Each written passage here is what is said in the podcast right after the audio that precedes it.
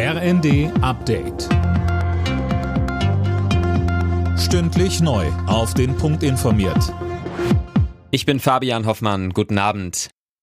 Schweden will NATO-Mitglied werden. Ein entsprechender Aufnahmeantrag soll eingereicht werden, kündigte Regierungschefin Andersson an. Dirk Justus, das ist eine historische Zäsur. Ja, richtig. Das Land will seine jahrzehntelange Neutralität aufgeben aus Angst vor russischer Aggression. Das Parlament in Stockholm hatte zuvor darüber beraten und fast alle Parteien hatten das Vorhaben unterstützt. Neben Schweden steuert auch Finnland auf einen NATO-Beitritt zu. Auch in Helsinki wird seit dem Vormittag im Parlament über den Schritt diskutiert. Für einen Beitritt der Skandinavier müssten alle NATO-Staaten Staaten zustimmen. Kreml-Chef Putin reagierte zurückhaltend auf die voraussichtliche NATO-Erweiterung, kündigte aber eine Reaktion Moskaus an.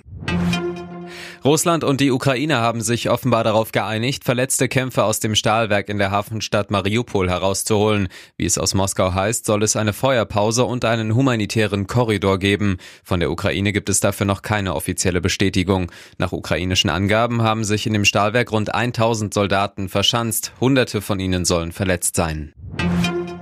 Nach der NRW-Wahl werten die Berliner Parteizentralen jetzt das Ergebnis aus. Zu den großen Gewinnern gehören neben der CDU auch die Grünen. Sie haben jetzt mehrere Optionen für eine Regierungskoalition. Sowohl Schwarz-Grün mit der CDU ist möglich, als auch ein Bündnis mit FDP und SPD. Grünen-Chef Omid Nuripur sieht keine Probleme für die Ampelkoalition in Berlin, falls man sich bei den NRW-Grünen für eine Zusammenarbeit mit der CDU entscheidet. Wenn Sie sich die verschiedenen Regierungsbeteiligungen der Grünen anschauen, dann sind wir breitest aufgestellt, weil wir immer vor Ort jeweils sagen, dass wir nach der Sache entscheiden und nach dem, was jeweils vor Ort gebraucht wird. Und dementsprechend ist es auch jetzt nicht besonders verwunderlich, wenn die einen Konstellationen so oder anders ausgehen.